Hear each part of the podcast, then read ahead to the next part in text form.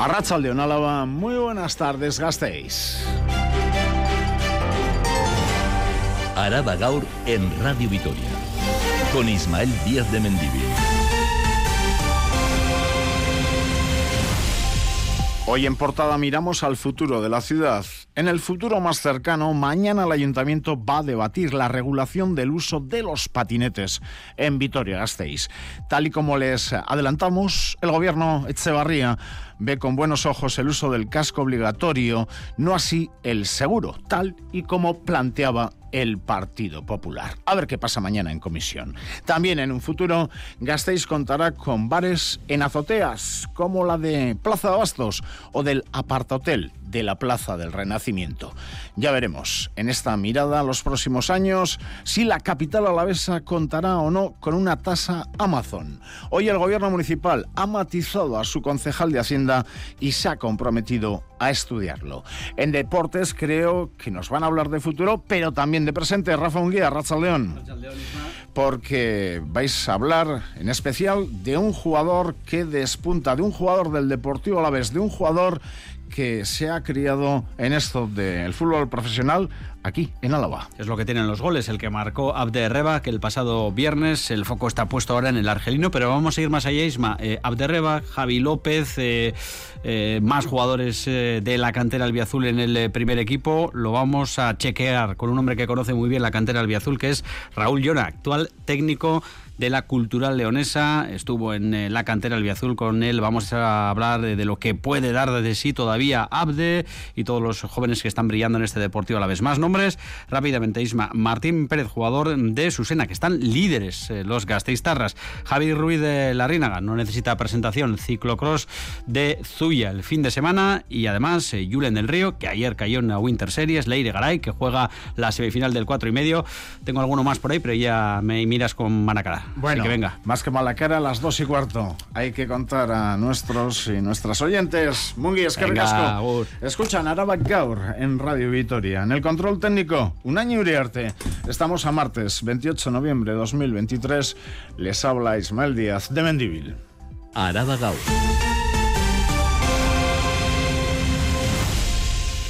El tiempo. Esta tarde se esperan menos lluvias que por la mañana en Araba. Temperaturas más templadas que en los últimos días y cielos cubiertos.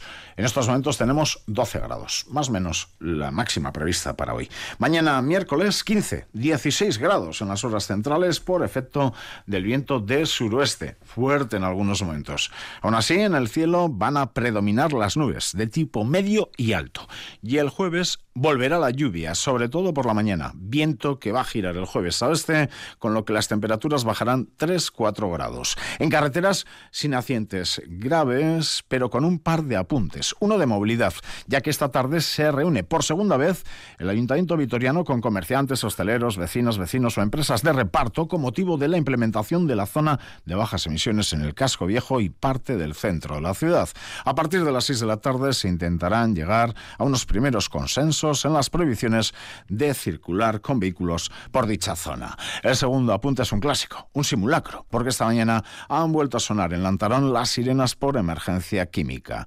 Nosotros y nosotras hemos arrancado jornada en los juzgados, en concreto en la Audiencia Provincial de Álava, por un nuevo juicio por violencia machista. Un hombre ha sido condenado a varias penas que suman cuatro años, cuatro meses y quince días de cárcel por violar a la que era su pareja y por ejercerle maltrato habitual.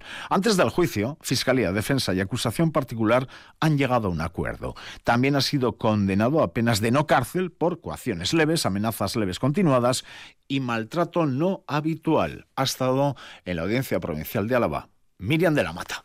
La Fiscalía de Álava pedía más de 15 años de cárcel para un hombre acusado de violar a su actual expareja en un piso en Vitoria, a la que coaccionó y amenazó durante más de tres años mientras duró su relación entre 2019 y 2022. En ese tiempo ejerció contra ella violencia psicológica, física y un control extremo a través de vigilancia por aplicaciones en su dispositivo móvil. Las tres partes, Fiscalía, acusación particular y defensa, han llegado a un acuerdo antes de que comenzara el juicio esta mañana. En la vista oral, El hombre ha sido condenado a tres años y medio de prisión por un delito de agresión sexual, más otros diez meses y quince días de prisión por maltrato habitual. El acusado, además, ha depositado una cantidad de 16.198 euros por responsabilidad civil para compensar a la víctima. También ha sido condenado por penas de no cárcel por coacciones leves, maltrato no habitual y amenazas continuadas. Se le ha prohibido acercarse o comunicarse con la víctima por 14 años, más penas de trabajo para la comunidad de 115 días,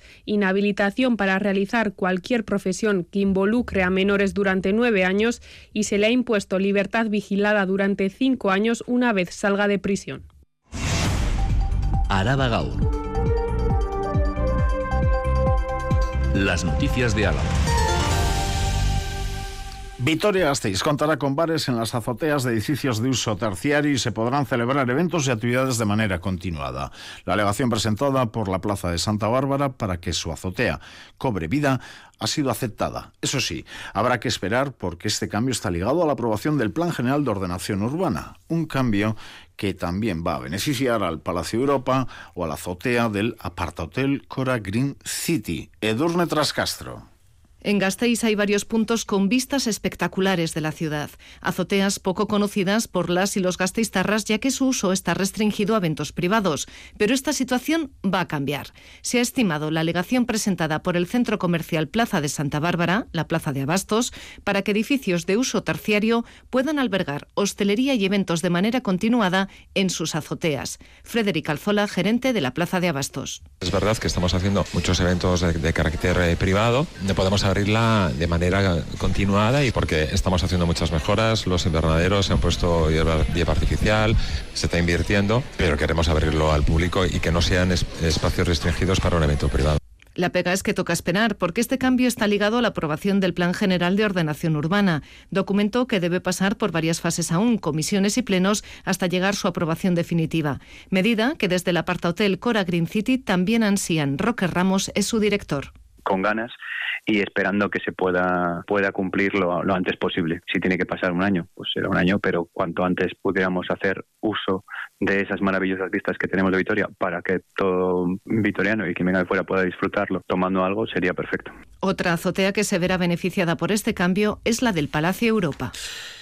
Y esta es una de las alegaciones al Plan General de Ordenación Urbana. Otra, de la que ya les informamos, es que el Palacio de Justicia, Avenida Gasteiz, va a poder tener más alturas. Por cierto, hoy se ha confirmado la noticia adelantada por eh, correo. El gobierno vasco adquiere el edificio Arca de Vitoria para centralizar su SENEAN y otros servicios del territorio.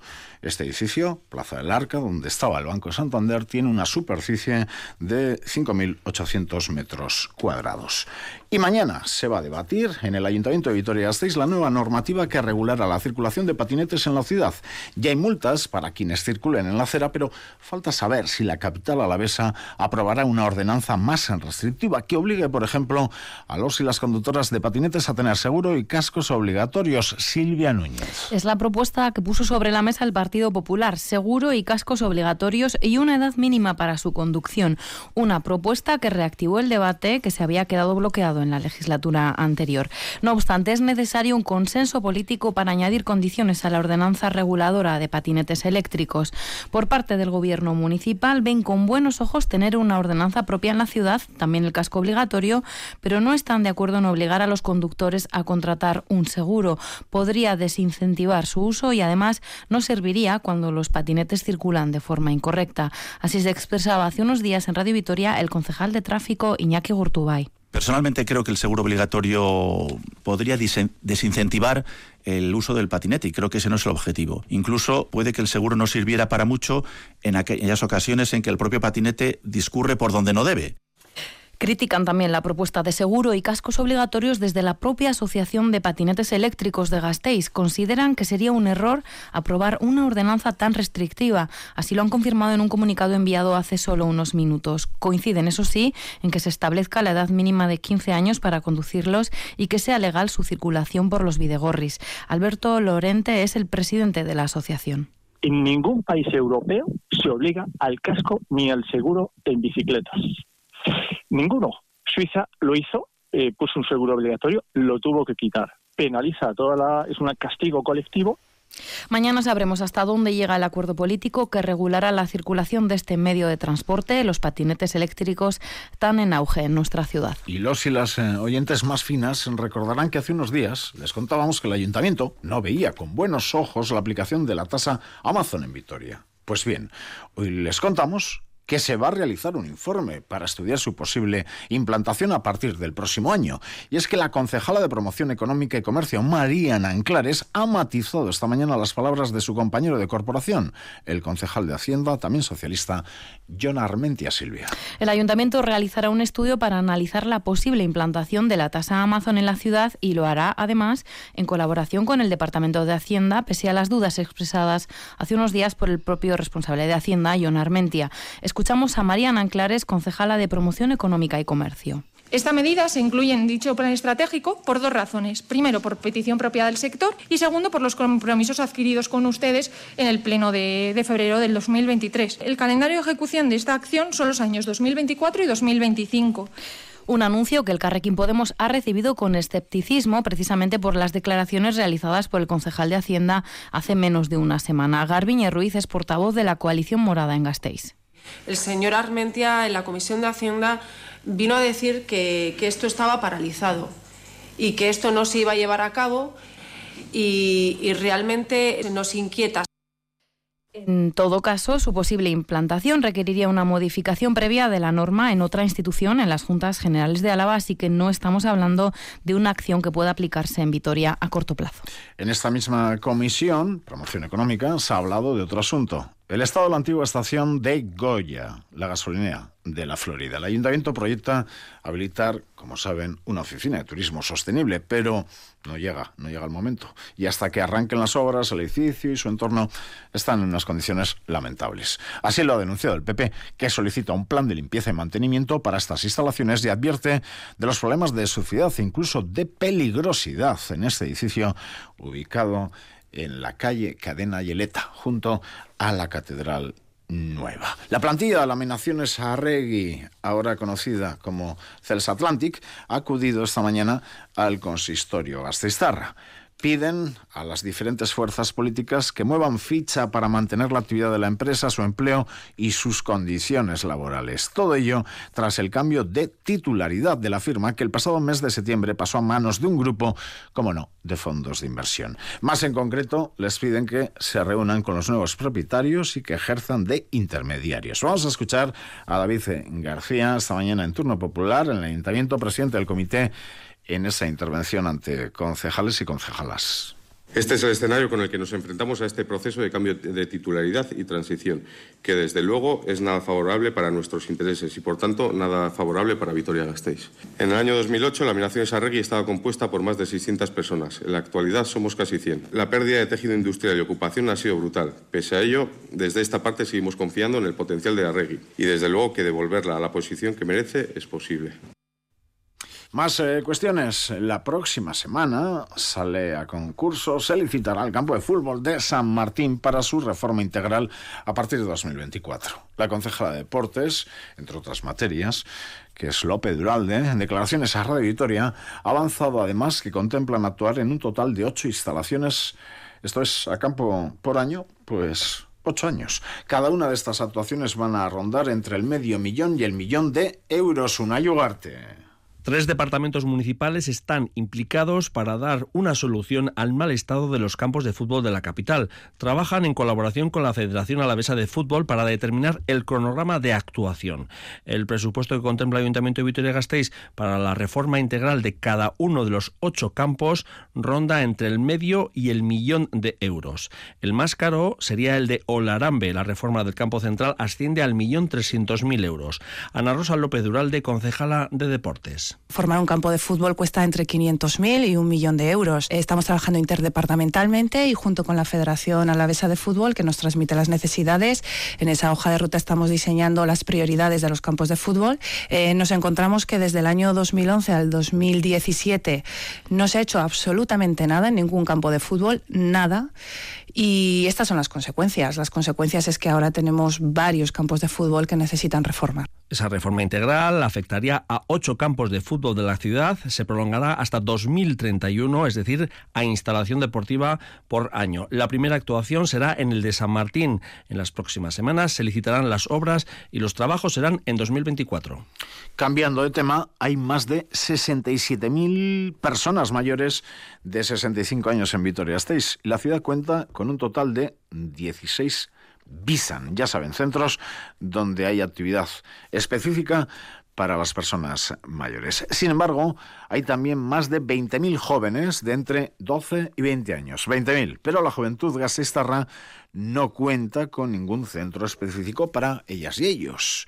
Con estos datos en la mano, el Carrequín Podemos va a solicitar al Pleno, en diciembre, un proyecto piloto para ofrecer ocio y cultura y un espacio para socializar específico para adolescentes de la ciudad.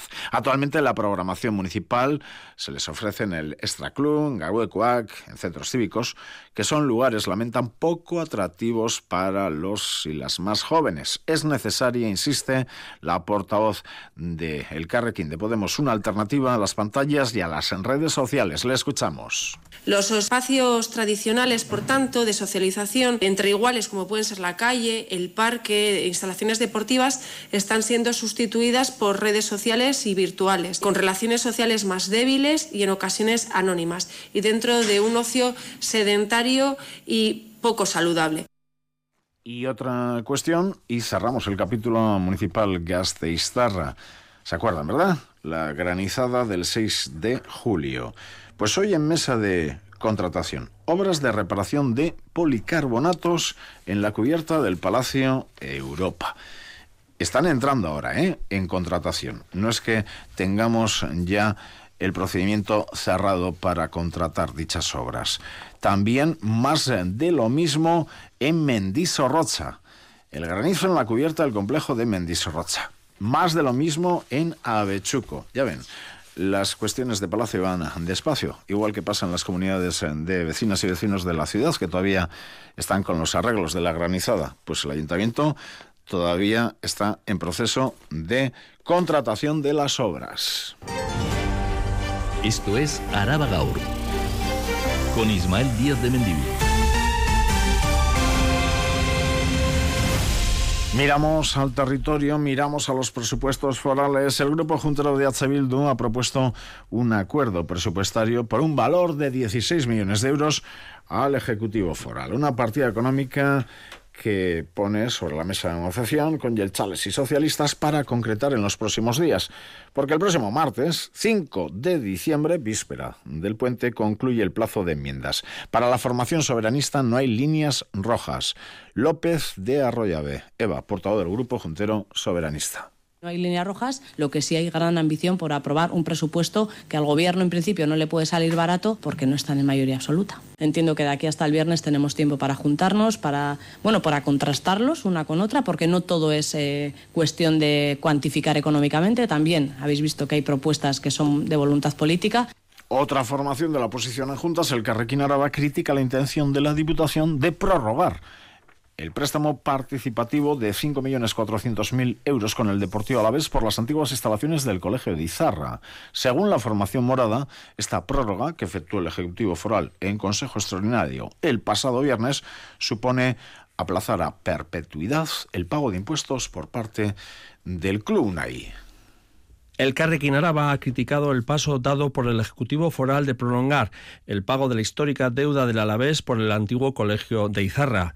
El glorioso incumplió el primer pago en 2011 y la Diputación, entonces en manos del PP, decidió convertir esa deuda en un préstamo participativo de 5,4 millones de euros a pagar en 12 años.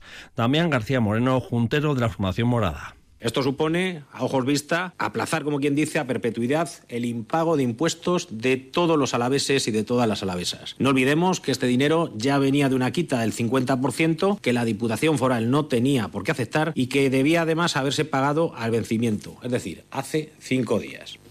Hablamos de deudas tributarias que se empezaron a generar en el año 2004 y que, siendo muy optimistas, en el mejor de los casos se cobrarían en 2035. Desde la Diputación afirman que la aprobación el pasado viernes de esta prórroga es a petición del propio Alavés. Además, confirman que hay un informe jurídico favorable de intervención y de la Secretaría Técnica de la Diputación y consideran razonable hacer la prórroga por el mismo plazo que se amplía el derecho de superficie y la acción de compra de las antiguas instalaciones de Izarra. De cara a esta tarde, inauguración del edificio del Ayuntamiento de Iruraiz Gauna, en Acilu, en plena llanada. Se inaugura el nuevo ayuntamiento, obras de 712.000 euros, obras de reforma financiadas por Gobierno Vasco, Diputación y el propio ayuntamiento. Y esta tarde, pues inauguración y un poco de fiesta, ya que tienen nuevo edificio en Irureiz Gauna. No están de fiesta en Vidrala. Ayer a la tarde, en la tercera edición de informativos de Radio Vitoria, recuerden, siete y media de la tarde, Mañana Vicente, Adrián Nicolau, les contaron que el cierre de uno de los tres hornos de Vidrala en Laudio supone una pérdida de 80 puestos de trabajo en una plantilla de 320. Michelin no fue la única mala noticia en el apartado laboral que ayer les contábamos. También Vidrala. Y arrancábamos esta semana con otra noticia fatal. Una persona apareció muerta en su celda en Zaballa. Dice hoy Salaquetá, segunda muerte en un comunicado que nos acaba de llegar a redacción a Radio Victoria, en la prisión de Zaballa, segunda muerte en 2023, tercera en Euskadi, abajo los muros de las prisiones, concentración, anuncian, de cara al próximo viernes a las 12 del mediodía en la Plaza de la Virgen Blanca. Más titulares con Miriam de la Mata.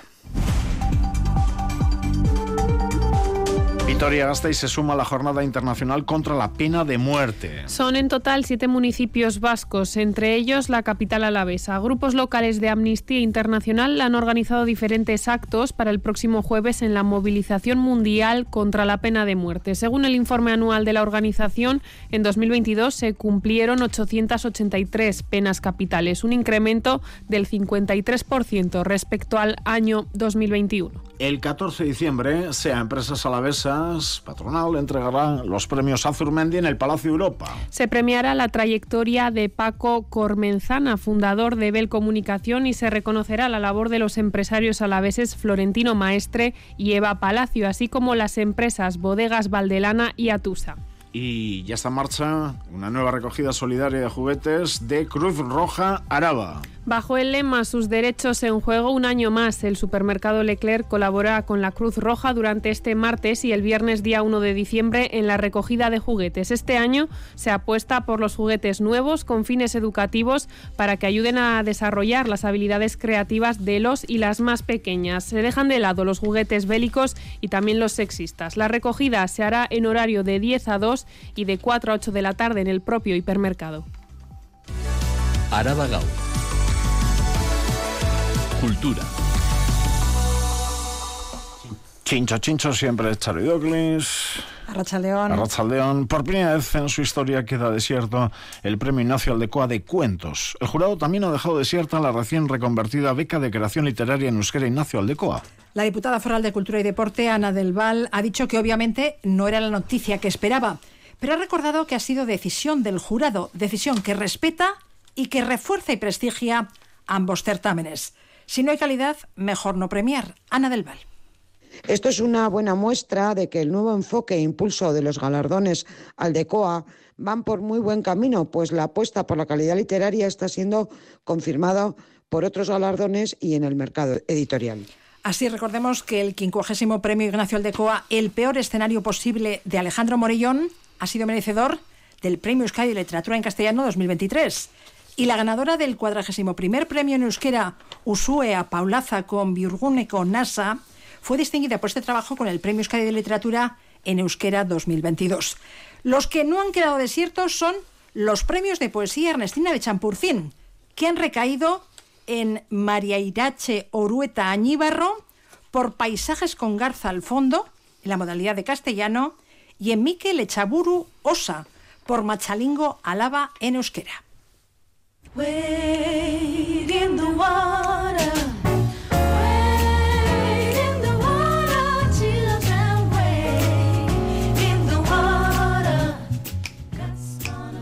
Son el grupo Spin Gospel. Ellos, ellas abrirán el 19 de diciembre la edición número 18, ya decimoctava, de Ondas de Jazz en la ciudad.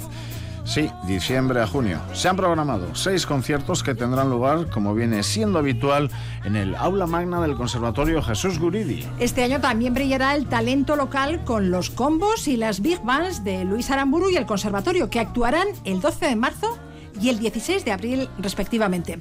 El resto de artistas y fechas nos los detalla Isabel Irigoyen. No ha sido fácil reunir en un mismo cartel a los artistas que actuarán en Gasteiz en la edición número 18 de Ondas de Jazz. No ha sido fácil, pero al final y por suerte para los amantes de la buena música de esta ciudad ha sido posible. Serán seis conciertos en total en un cartel totalmente diferente a los de anteriores ediciones. Es Joseba Cabezas, director del festival. No ha habido ninguna edición igual, ninguna edición. En 18 años hemos cambiado todo todos los años. Hemos ido cambiando cosas. Son seis conciertos, hoy os vamos a presentar cinco y, todo tiene que ver porque el, sexto que tiene que ver con la parte benéfica, no lo vamos a desvelar hasta que no desvelemos también la asociación benéfica a la que vamos a destinar el dinero. El primer concierto será el 19 de diciembre a cargo del grupo Spin Gospel, un colectivo de cantantes profesionales de música afroamericana compuesto por algunas de las mejores voces femeninas del Estado. La siguiente cita será el 23 de enero con Diego Amador, compositor, músico y artista considerado el mejor pianista de jazz del mundo. Un mes más tarde, el 20 de febrero, será la banda británica All Day Breakfast Café quien se suba al escenario del Conservatorio Jesús Guridi fusionando jazz funk y disco. El 12 de marzo y el 16 de abril actuarán los y las alumnas del Conservatorio y la Escuela de Música Luis Aramburu. Y por último será Anatoly Muster, un joven prodigio del acordeón, quien actúa en nuestra ciudad el 21 de mayo. Las entradas y los abonos ya están a la venta en la web del festival ondasdejazz.com.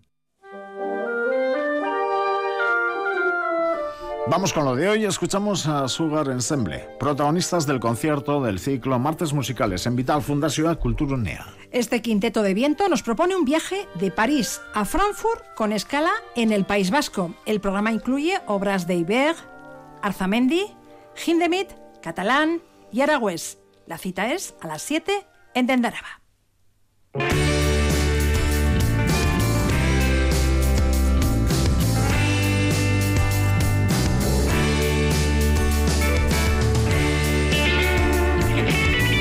De la música de cámara al folk rock americano de Amustey. Esta banda de Vergara actúa a las ocho y media en el Parral. Guitarras acústicas, eléctricas, piano, bajo y batería con letras en euskera y castellano. Nos presentan su primer disco grabado en enero de este año.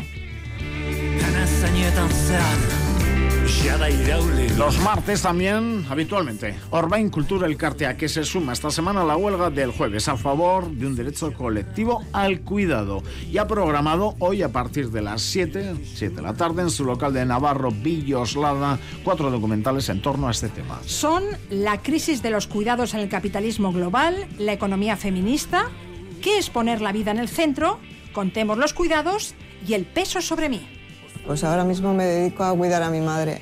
Pues tuvo un ictus el 20 de enero, casi no hablaba, no podía andar, no, nada. Sí, sí, hicimos unos turnos con mi hermana Ana y con Javi. Pues porque no te queda más narices, ¿no? que, hacerlo. Eh, eso es lo que, lo que hay que hacer. Tras la proyección de estos documentales, se ha programado un coloquio en el que van a participar Anne Frutuza, y Ainara San Vicente, activistas de Gasteizko Mugimendu Feminista. ¿Les gustan las momias? Recordarán que un vecino de Villodas, al reformar su caserío, encontró un gato momificado, yo no lo recordaba, escondido en el hueco debajo de la escalera. Ahora sí que me acuerdo. ¿Qué hacía ese gato? Al que llamaron Florian. ¿Qué hacía ahí? La respuesta hoy a las 7 de la tarde de la mano de Paloma López Sebastián técnica del Servicio Foral de Restauración. Una de las hipótesis barajadas es que en los hogares se enterraban a los gatos en paredes, techos o escaleras como protección contra los malos espíritus. Paloma López Sebastián. Es un ritual para proteger la casa de seres malignos, del mal en general, pues como hemos utilizado muchas veces los egusquilores, las cerraduras en las puertas, tocar madera, ¿no? Es una protección. Más sobre el gato Florian, que tiene incluso cuenta de Twitter, arroba Florian A las 7 en la Casa de Cultura Ignacio Aldecoa. Qué interesante esto del gato. Brevemente ya, también a las 7 en Vital Fundación de Cultura UNEA, programación. Una nueva charla dentro de las jornadas de cultura organizadas por Raíces de Europa. Sí, Miguel Ángel Arrondo disertará sobre templarios y hospitalarios. Y a las 7 y media, Los Florida, película para hoy, en Cine Forum Gasteiz. Es Surcos, filme neorrealista de 1951, dirigido por José Antonio Nieves Conde. Según la crítica, es una de las mejores películas de la historia del cine español. Tras la proyección, coloquio dirigido por Sonia Pacios y ¿Qué pasó? Radio Victoria.